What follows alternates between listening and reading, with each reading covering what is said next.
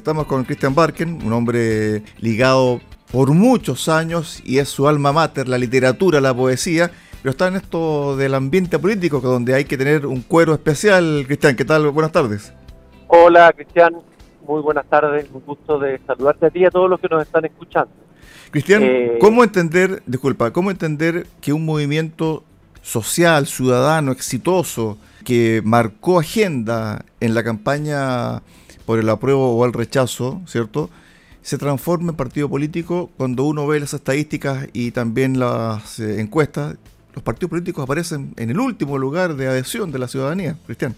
Justamente por eso, porque el problema es que tenemos mala política desde hace mucho tiempo, lamentablemente, y yo entiendo el hastío y la molestia de la gente con el espectáculo que han dado a veces ciertos políticos, no seamos, justo nos metamos todos en el mismo bulto. Entonces, la pregunta es, ¿qué hacemos? Yo, por ejemplo, soy, como tú dijiste, profesor de literatura, ciudadano, no he tenido ni un cargo político en mi vida, digamos. Fui militante eh, en la época de la dictadura militar, militante de izquierda, pero hace mucho tiempo, en la década del 80. Eh, ¿Por qué yo, profesor de literatura, encabezo un movimiento político y ahora además un movimiento que quiere hacerse partido? Justamente porque si los ciudadanos nos quedamos en casa con una política integrada, nos reímos de los políticos, hacemos tallas, hicimos memes, lógicos son los políticos, pero eh, es triste ver que, un país con malos partidos políticos, con un mal sistema político, no va a poder nunca superar los grandes problemas que enfrenta. La política es inevitable. Entonces, lo que nosotros queremos, humildemente, no, no nos pasamos películas, no somos un partido, somos apenas un partido de formación, un centro partido. Queremos aportar a generar un espacio político serio, un espacio político no farandulero, no populista, un, partido político que colabore en la construcción de grandes acuerdos, que es la única manera de enfrentar los grandes problemas. Queremos aportar una semilla, eh, por lo menos tener la tranquilidad de decir yo no me quedé en la casa, prefería que el país se iba para abajo, ¿ah? como, como suele ocurrir. Lamentablemente las decadencias de los países, las apariciones de liderazgos totalitarios eh, o de regímenes totalitarios, las crisis, de los sistemas democráticos se dan justamente cuando la gente que decente que tiene que participar, que podría aportar a la política, se resta.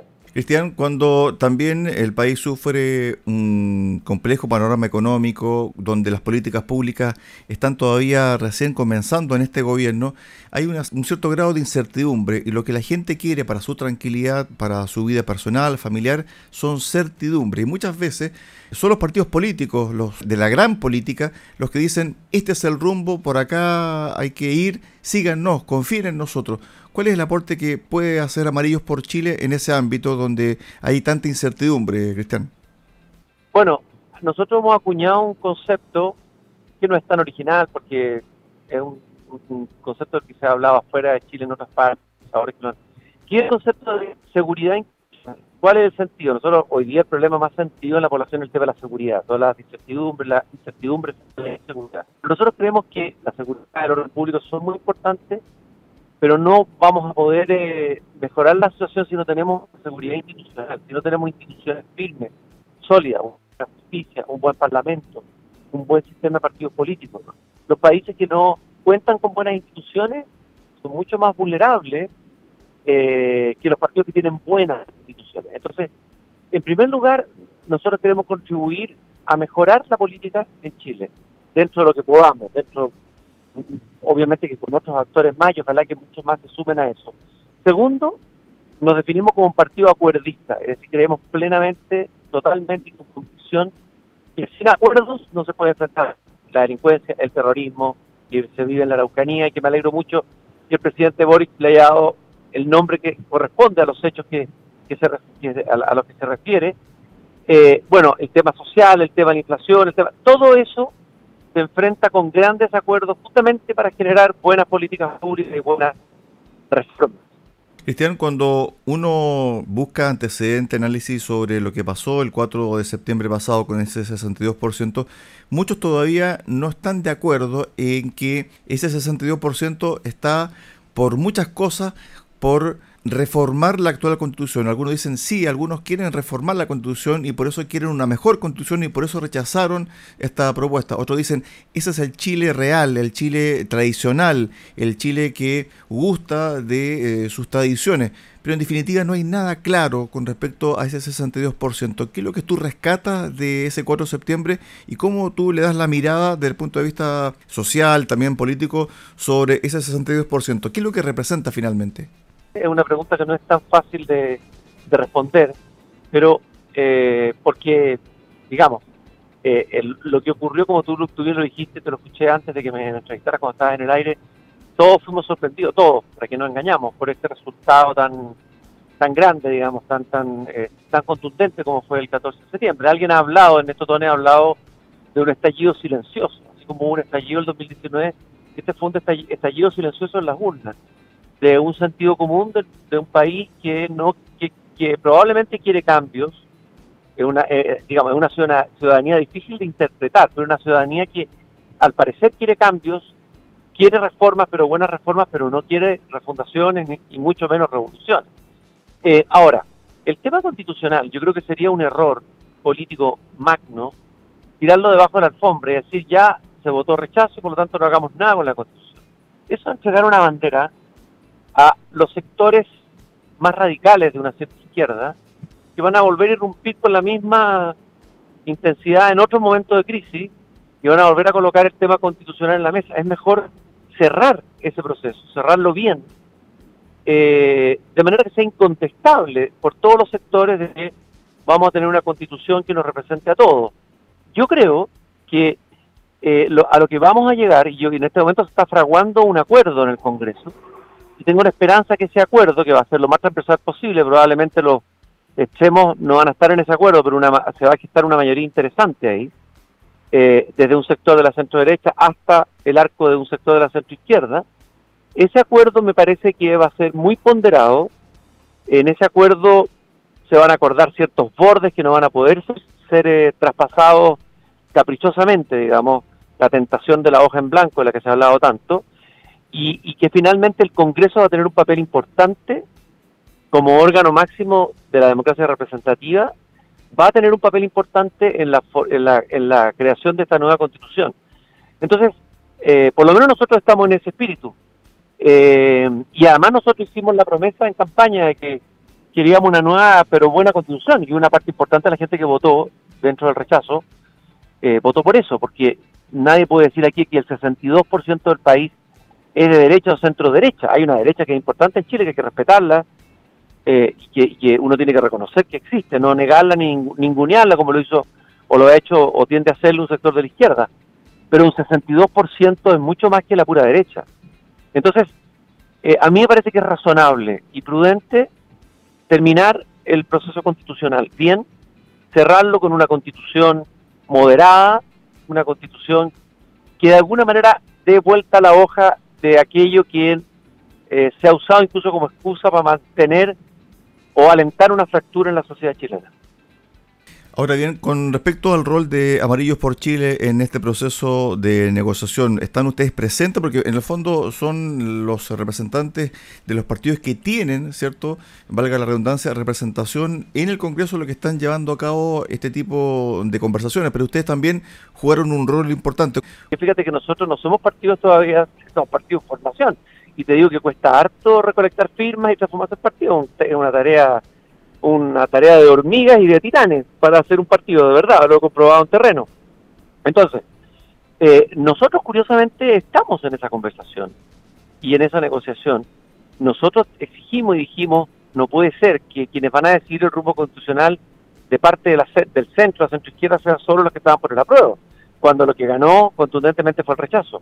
Y el presidente del Congreso, los, los presidentes de ambas cámaras, terminaron por invitarnos, y hay un experto constitucional nuestro que está ahí representándonos, Sarko Luxic, y un diputado que es Andrés Joanet, diputado de la Ucrania, que también es amarillo, y estamos ahí tratando justamente de eh, tender puentes, generar acuerdos lo más amplios posible y dar garantías de que el nuevo proceso no va a repetir de ninguna manera los errores que se cometieron en el proceso anterior. La gente, o sea, aquí no, no, no hay ni paciencia ni crédito para volver a repetir una especie de convención como la que, la que tuvimos el año pasado. Eso, eso por lo menos nosotros vamos a vamos a intentar ser garantes de, ese anhelo de la mayoría de los chilenos. Aprovechando tu intervención acá en Radio Sago, y sé que evidentemente eres un hombre muy, muy letrado, hay una novela de Adolfo Bioy Casares y que se me vino a la memoria cuando leí esta declaración de Gabriel Boric sobre la Araucanía, sobre los ataques terroristas,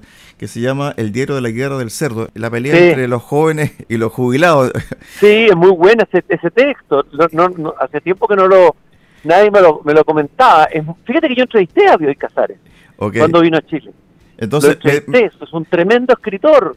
Un tremendo escritor. Hacía el paralelo entre esta vieja política que fue desechada, fue criticada, humillada, vejada, y los jóvenes que tomaron el poder, pero finalmente se dieron cuenta que sin la experiencia y sin el apoyo de esa gente que tiene experiencia, lícitamente no, no, habían podido construir lo que están construyendo ahora a contar del 4 de septiembre, porque entre el 11 de marzo al 4 de septiembre, lícitamente era una especie de campaña política, no era gobierno. Y a contar del 4 de septiembre dijeron, ¿sabe qué? Asumamos la derrota, tenemos que gobernar. Y ahí apareció Analia Uriarte, ahí apareció Toá y otros ciertos connotados políticos de experiencia para ayudar a construir gobierno.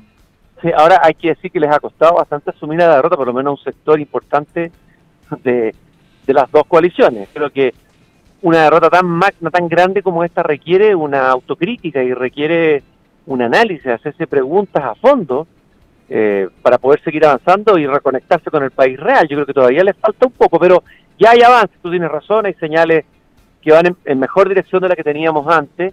Y a propósito de lo que tú dices de las antiguas y las nuevas generaciones, yo recuerdo que en, Mesopotamia, antiguamente, cuando un héroe emprendía una aventura, iba a consultar a dos asambleas, la asamblea de los jóvenes y la asamblea de los viejos. Escuchaba las dos opiniones y llegaba a un punto medio, porque las sociedades necesitan, por supuesto, innovación, renovación, energía juvenil, eh, pero también necesitan sabiduría, experiencia, y fíjate que Amarillo, el movimiento, el partido, o sea, el movimiento que quiere ser partido, nosotros tenemos gente nueva, independiente, gente que no ha estado en el mundo de la política, y también gente que ha tenido experiencia política. creo que esa combinación es una combinación virtuosa. Lo otro es como la soberbia. Por un lado, la soberbia es decir, yo voy a inventarlo todo desde cero, voy a anular el pasado, o también la soberbia que a veces tenemos los adultos, o la vejentud, para usar la expresión del poeta Gonzalo Rojas, de decir nosotros tenemos toda la razón y la juventud es una porquería, ta, ta, ta, ta, ta. Hay que llegar a, esa síntesis, a ese punto medio, a ese justo medio. Y lo que necesita este gobierno, evidentemente que es eso, y tú tienes razón, yo creo que se están empezando a dar cuenta que es así. Finalmente, cuando hablábamos de los sueños, de la certidumbre y también de metas y objetivos, yo siempre planteo este, este ejemplo que nació en Chile, que, que, fue creado en Chile, que se realizó en nuestro país, que tiene que ver, por ejemplo, con el tren, el tren de Santiago Portomón. Esos viejos antiguos dijeron, ¿sabe qué? Vamos a hacer un tren de Santiago Portomón. Pero ¿cómo se ya hay una tremenda selva y bosque? Lo hicieron, finalmente. Y hoy estamos en pleno siglo XXI y como que faltan sueños de ese tipo, que la gente vaya detrás de ese sueño y que en definitiva también se comprometa con ese sueño. Eso, es lo que yo echo de menos, porque muchas veces uno ve la política contingente y son muy pocas las veces donde uno ve realmente temas país.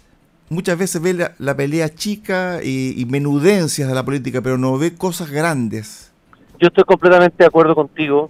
Y de hecho, esto que estamos haciendo, así como eh, fue lo que hicimos en el plebiscito, que parecía algo imposible, una tarea titánica, convocar a personas que de distintos sectores que, que no se atrevían a cruzar el río, digamos, hacia el rechazo, logramos hacerlo, dándoles seguridad e invitándolos también a un sueño, es decir, podemos hacer una nueva constitución, pero tenemos que hacerla bien y no hacerla mal.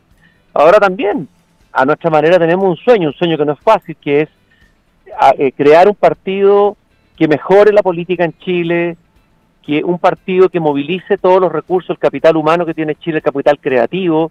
El país está como paralizado por la incertidumbre, está empatado y empantanado en discusiones polarizadas. Entonces, eh, eh, nuestra invitación es a eso, es hacer nueva política, política con contenido, política con más espesor, política con más acuerdo. Y por eso que yo le pido a los que nos están escuchando que nos ayuden, porque solo no vamos a poder.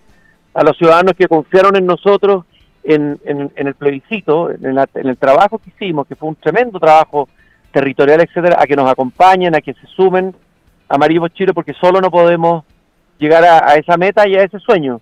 Eh, Chile merece una mejor política y por eso yo estoy acá, yo profesor de literatura estoy en esto, no por una ambición personal, porque no me interesa hacer carrera política ni mucho menos, estoy prestado desde el mundo de la cultura y la humanidad en esto, y ojalá los ciudadanos nos hagamos parte y, participemos de la tarea de, de, hacer política, porque no basta con criticarla, hay que, hay, que, hay que mejorarla, hay que cambiarla. Por último, datos de servicio público, ¿cómo la gente se puede hacer parte de Amarillos por Chile, partido político? Mira, lo primero que yo le pediría a la gente es que lea nuestra declaración de principio, ¿ya? A eso te vas a dar cuenta que esto no es un partido que en donde quepa solo la gente de centro, centro izquierda o centro derecha. En realidad nosotros vamos a superar esa, esos límites. Nunca nos declaramos ni de centro, ni de centro izquierda, ni de centro derecha. Nos declaramos como un partido reformista. nuestro lema es reformas y democracia. Y es muy interesante esa, esa declaración que está redactada, el primer texto por Ernesto Tone, y participó otra gente después. Ernesto Tone yo creo que es una de las personas lúcidas como pensadores de la política que tenemos en Chile muy, muy interesante, digamos, con mucha experiencia. Y luego que se meta al, a la página amarillosporchile.cl y abajo está explicado en simple cómo hacer, cuáles son los pasos para llegar al CERVEL y poder inscribirse. Y también decirle a la gente que no tenga miedo, que no es que vaya a entrar un partido y pues no va a poder salir nunca, no, no va a quedar prisionera dentro de un partido. Uno entra y después si no le gusta puede salirse. Pero por lo menos hacer que exista este partido. Yo creo que Amarillo por Chile puede así lo espero ser un aporte en estos años tan difíciles que vienen, son años que requieren de mucha épica, que requieren de mucho, de mucha visión, de, de, mejorar nuestra clase política, eso es fundamental. Eh, bueno, vamos a ver si llegamos, nosotros yo por lo menos voy a poner todo el esfuerzo, toda la energía y los equipos territoriales de amarillo también, pero no lo, no lo podemos hacer solo, así que quienes quieran sumarse, los, los invitamos fraternalmente a hacerlo. ¿ah? Estuvimos con Cristian Embarken, presidente y fundador de Amarillos por Chile, conversando acá en Haciendo Ciudad, en Radio Sago. Gracias por estos minutos. Un abrazo, éxito. Un gran abrazo para ti y gracias por haberme recordado esa novela de Bill Casares que hace mucho tiempo que no, nadie me la nombraba. Un abrazo. Un abrazo. Chao, chao. Chao.